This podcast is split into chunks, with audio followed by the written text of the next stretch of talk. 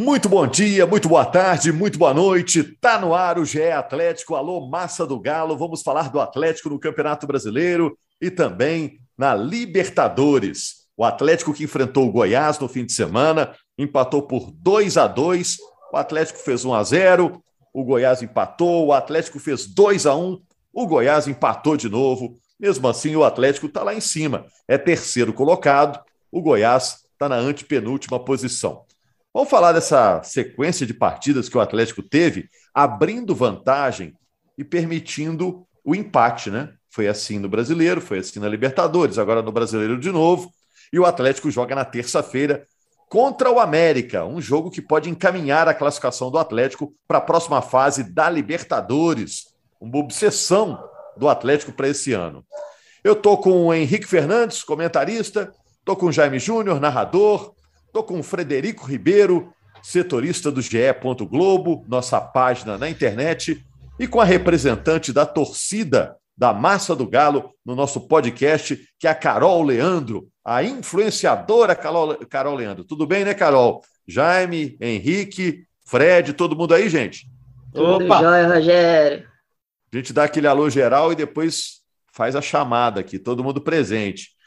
Terceiro jogo seguido com o Atlético saindo em vantagem e cedendo o empate. É coincidência ou tem explicação? E agora, gente, saída do Savarino. Como repor a saída do Savarino? Minha sensação que foi uma saída mais sentida do que foram as saídas dos demais, né? É, Johan, Dylan, Franco, Natan, até Diego Costa. Agora, quando saiu o Savarino, a coisa é, realmente ficou diferente, né? A gente está com o Olavo Braz na edição e vamos começar falando aqui de Goiás e Atlético. O Frederico Ribeiro disse que o Atlético, em certos momentos, está sentando na vantagem que tem e em vez de dilatar o placar e ficar tranquilo no jogo. É isso mesmo, Fred, a sua opinião? É, pois é, né, Rogério? São três empates seguidos, são contextos diferentes, mas sempre a mesma história. Né? O Atlético abre o placar, consegue sair na frente e acaba cedendo empate aí, frustrante quase todos. Acho que talvez no Del Valle seja o resultado que a gente pode colocar como positivo, porque o segundo tempo foi terrível e a derrota escapou, né? Mas o Galo costuma criar muitas chances, é um ataque bem bem forte assim, consegue chegar na área adversária, mas na hora de matar o jogo, né, o Mohamed até falou isso, ele abriu a coletiva depois do jogo contra o Goiás, falando que o Atlético não soube matar o jogo e não está sabendo matar o jogo. Então, deixou aí quatro pontos para trás aí no Campeonato Brasileiro contra adversários que dificilmente irão brigar pela mesma, pela mesma ambição do Galo por não saber matar o jogo e sentar em cima da vantagem. É um alerta ligado e vai enfrentar um, um adversário que também empatou com o Atlético aí no, no outro contexto. Né? O Atlético arrancou um empate contra o América na Libertadores, mas o Atlético tem esse desafio aí. Acho que tem uma cobrança interna para isso, para ficar mais atento e para ter mais sangue nos olhos. A gente estava conversando antes da gravação no Atlético, para ter mais sangue nos olhos quando, quando construir essas jogadas ofensivas e transformá-las em gol. Você concorda, Jaime? Eu acho que o Atlético está criando chances, isso é importante. Ruim é quando o time não está criando oportunidade, sabe? O time está tendo dificuldade na criação. Não é o caso do Atlético. O Atlético cria. Só que na hora de matar, de finalizar, de fazer o gol, o Atlético está pecando. Então, o Atlético precisa melhorar no acabamento da jogada, né, na, na, finalização da jogada, e um outro ponto que o Atlético precisa melhorar, precisa controlar melhor o contra-ataque do adversário, que era o mérito que tinha o time do Cuca no ano passado, que conseguia controlar melhor o contra-ataque do adversário do que este momento que o Atlético está vivendo. Se o Turco conseguir resolver esses dois problemas, no caso do, do controle do contra-ataque, é uma questão muito específica para ele. É, já a questão da, das finalizações é uma questão dos jogadores capricharem mais.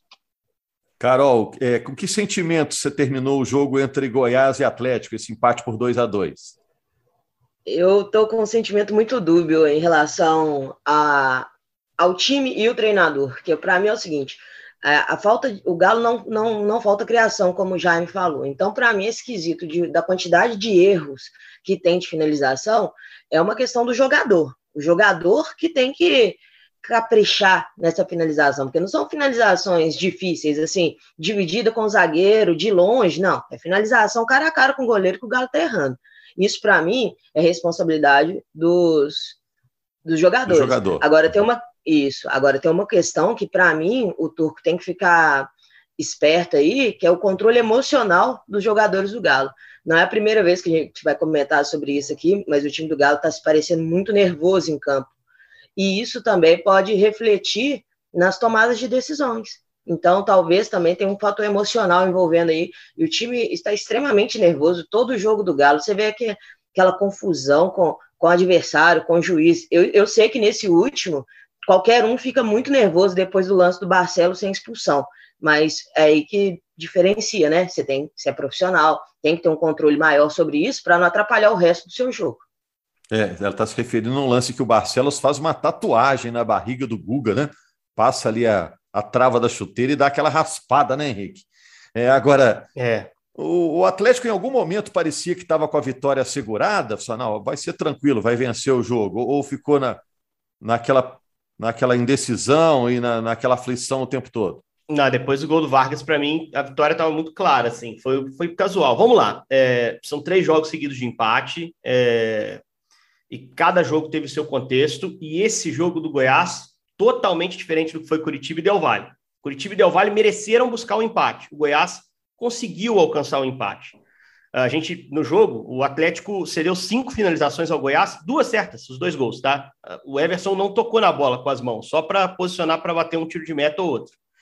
Então, assim, quando o Turco, na coletiva, foi uma coletiva com um momento até tenso em relação a uma pergunta sobre as mexidas, que ele disse que o repórter, se não me engano, Cláudio Rezende, companheiro da Itatiaia, é, tinha certa intenção ao fazer a pergunta sobre as mexidas do Turco, é, foram mexidas de fato para tentar preservar o resultado, era isso que eu queria ouvir do Turco. Né?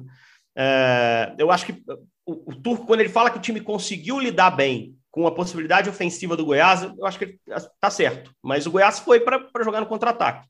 Encaixou um contra-ataque. E aí eu vou, eu vou de encontro a, a, a aquela situação que o, o, o Fred estava citando aí no, no, início, que o Atlético tem que ter mais capacidade de resolver o jogo. É, sentir o cheiro de sangue e definir a, a partida.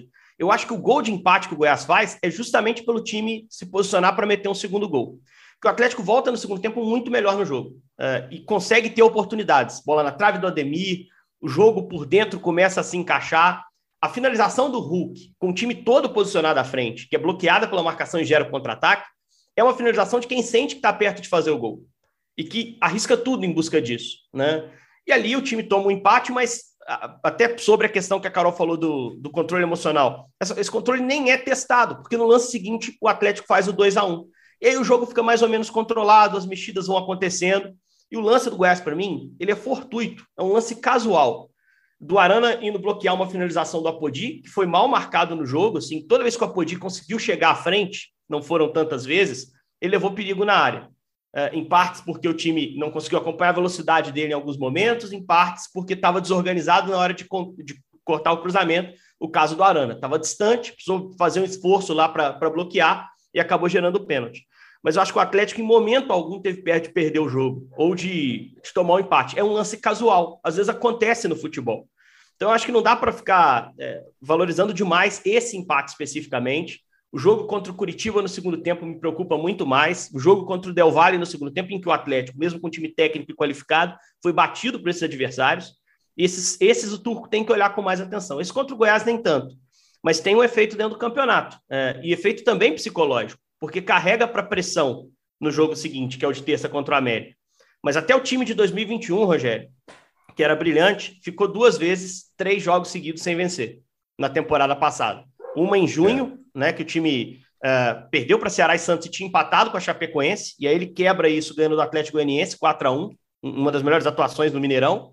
E depois, em setembro, aqueles empates que tiraram o time da Libertadores contra o Palmeiras e no meio deles um empate com o São Paulo, e aí vocês vão lembrar que o jogo seguinte foi um jogo extremamente tenso. É, foi o jogo contra o Internacional. Uma vitória, para mim, chave para o título.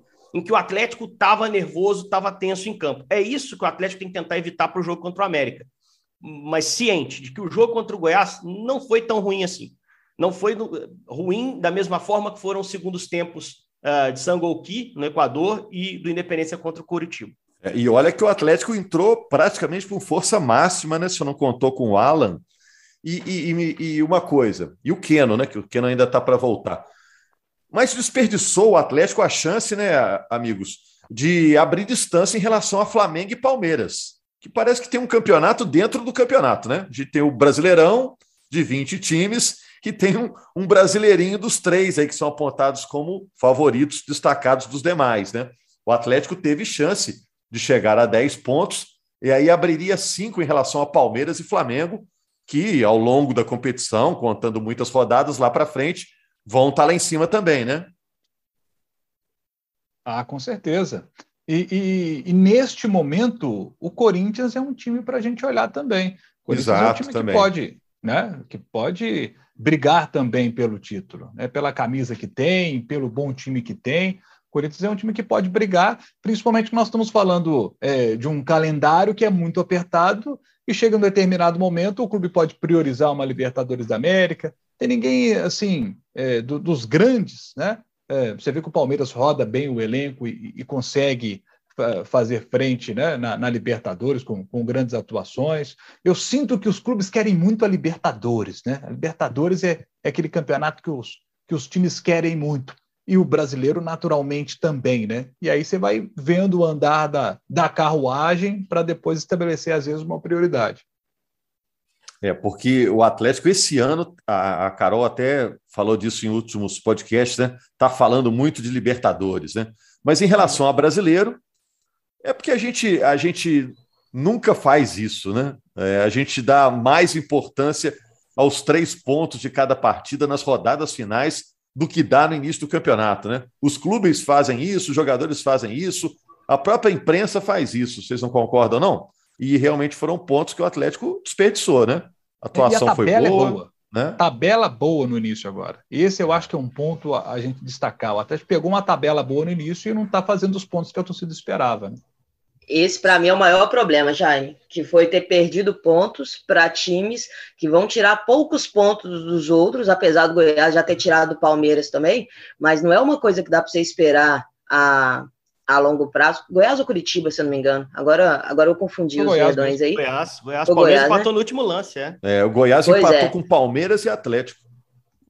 Pois é, mas eu acho difícil que eles continuem tirando pontos assim dos, do, do Flamengo, do Corinthians, por exemplo, porque não tem um elenco para isso. Estão brigando em outra parte, como o Rogério falou. Então o Galo acabou perdendo pontos que os adversários devem ganhar. E aí vai tem que compensar no confronto direto, que eu acho importantíssimo. Se manter na briga do Brasileirão, independente da prioridade ser a Libertadores. Porque por mais que se decida lá no final o Campeonato Brasileiro, você precisa estar tá na briga para ter chance de brigar lá no final. Se você não tiver no meio dos, dos quatro primeiros ali, fica muito difícil correr atrás depois. Ô Fred, e esse jogo contra o América? Jogo é no Independência pela Libertadores. Vamos falar primeiro desse jogo. Mais para frente a gente fala do Savarino aí também. Mas no grupo D da Libertadores, fase de grupos, o Independente Del Vale tem cinco pontos, o Atlético tem cinco pontos, o Tolima tem quatro, o América tem um. O América é mandante, como é que ficou a, questão de ingressos para a torcida do Atlético nesse jogo no Independência? Você sabe, Fred? Rogério, salvo engano, acho que eles vão manter o esquema que costuma ter quando o América é mandante no Independência, o Atlético vai ocupar só o setor da Esmênia e o América ocupa o restante. Eu vou até pegar mais informações para ver a carga de ingressos do, do Galo, mas eu sei que o preço estava salgado, se eu não me engano, 300 reais para a torcida do Atlético. Trezentão? Mas, é, Deixa eu só confirmar que eu acho que é isso mesmo.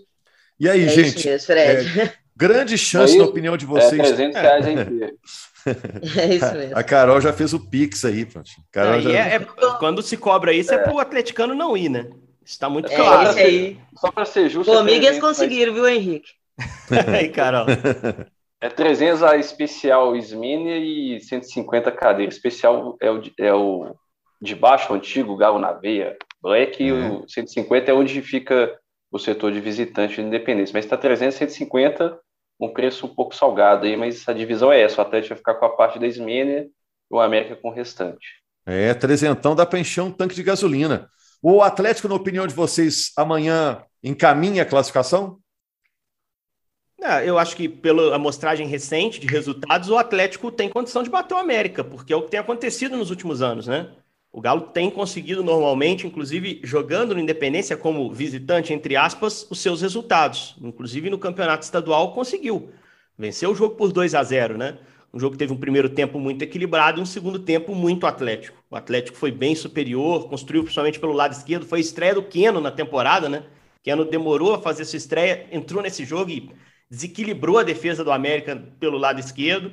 Eu acho que o Galo tem condição de, de vencer e, e vencendo dá um passo extremamente importante para sua classificação, né? E até para primeiro lugar de grupo, porque o Galo hoje é o segundo, tem cinco pontos, se vence chega a oito e fica olhando para o Del Valle. Só que o Del Valle joga na quarta fora de casa. Vai fazer o jogo contra o Tolima em Ibagué, na Colômbia. Então, assim, a chance de, de uma vitória do Tolima, que tem quatro pontos, então ficaria mesmo vencendo atrás do Galo, é, é uma vitória até mais real do que uma vitória do Del Valle. E o Galo tem que olhar para se classificar em primeiro, pensando no que pode ser as oitavas, né? que você pega um dos segundos colocados. Não é garantia de nada. Ano passado foi primeiro e pegou o Boca. Mas eu prefiro ser primeiro para você ter a possibilidade maior de pegar um time que vem de uma primeira fase mais fraca. E o Galo tem que olhar para isso, porque eu acho que vai se classificar dentro do grupo. Mas é um jogo que o América vai jogar a vida. É, para o América, a derrota pode significar a eliminação da Libertadores.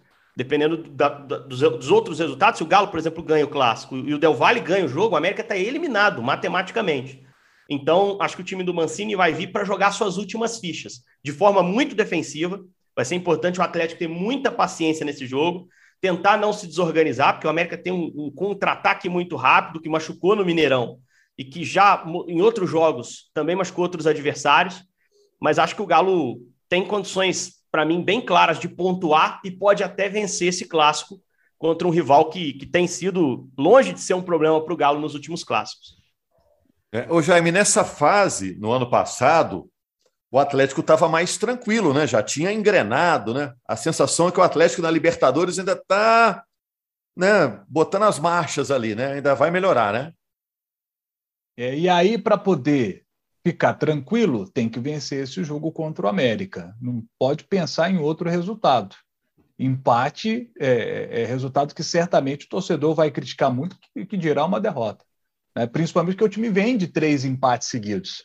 E aí o contexto que o Henrique citou, que é importante o Henrique ter, ter citado, né? a diferença que foram os dois jogos anteriores ao jogo contra o Goiás, que o Atlético mereceu vencer e não venceu pela fatalidade do pênalti do Arana, apesar de não ter sido tão eficiente como a gente esperava nas finalizações, é, o Atlético era para ter vencido esse jogo. Se não fosse aquele pênalti lá, né, aquele pênalti do protocolo aí da, da FIFA, o, o, o Atlético teria vencido esse jogo.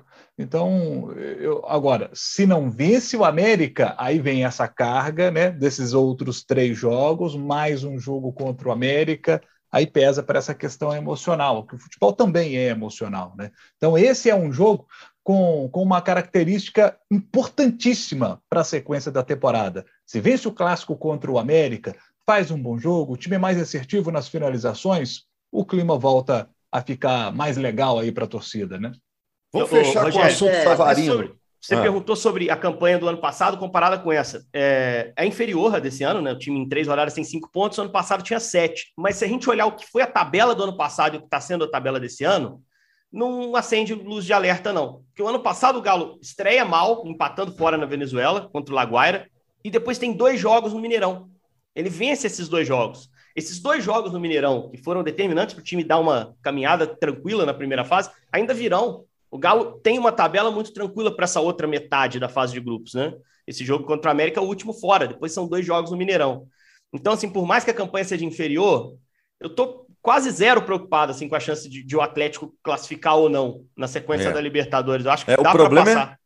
O problema é o Atlético pensar nisso, né? E aí, né? É, não, eles nunca, não né? A gente está analisando da maneira que devia, né? Isso, isso. A gente está analisando de fora e o Atlético acabou de ver que se não correr, não ganha, né? É, é. Se, não, não, é que não tenha corrido, no sentido figurado. Se você não levar a sério cada jogo, você não ganha. São três é, empates vale seguidos.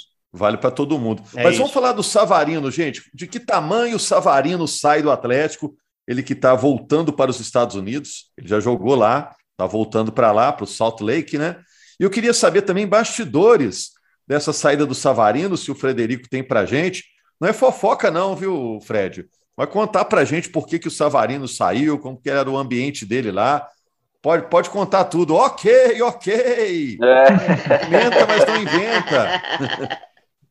Ô, Rogério, o, o, acho que o que mais me chamou a atenção nessa negociação do Savarino foi o valor, né? Porque o Atlético vendeu o Dylan Borreiro também para a MLS num valor maior, sendo que o Savarino e o Dylan são jogadores dentro do, do elenco do Galo em patamares diferentes. Mas o Atlético precisa do dinheiro. O Atlético vai apresentar o balanço para os conselheiros no dia 5, agora, quinta-feira, se eu não me engano. A dívida cresceu, a dívida não diminuiu. O Atlético tem 700 milhões de dívidas onerosas. Eles estão discutindo a venda do Diamond justamente para bater nessa, nessa questão e precisa vender jogador.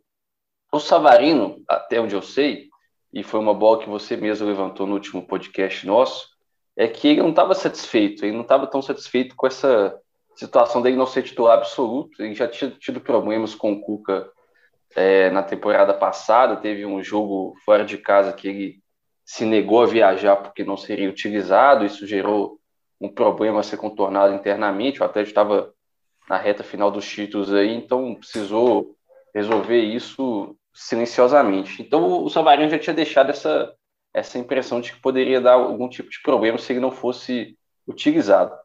A gente conversa com algumas pessoas, o lado do Savarino diz que não, que ele queria continuar, que ele gosta da cidade, que ele gosta do clube, que ele se identifica, e que o Atlético quis desfazer dele para fazer dinheiro, o Pavão vai chegar aí no segundo semestre.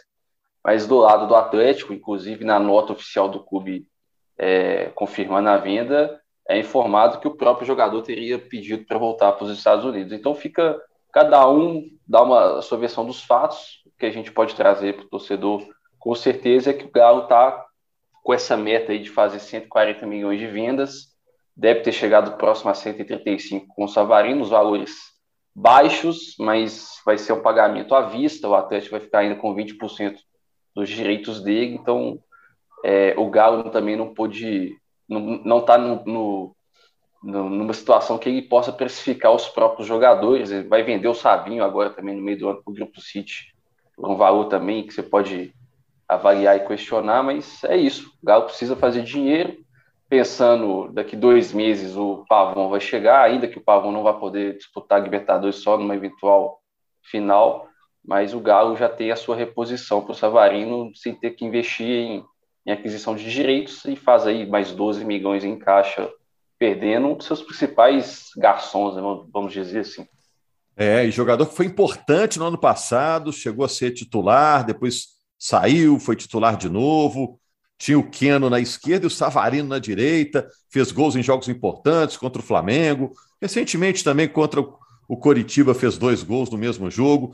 Ô, Carol, até lancei essa aqui no início do nosso podcast hoje, é uma saída mais sentida do que as outras, levando em conta que o Alonso saiu, mas voltou, né? Mas em relação àquela turma toda lá que já saiu do elenco, é uma saída mais sentida?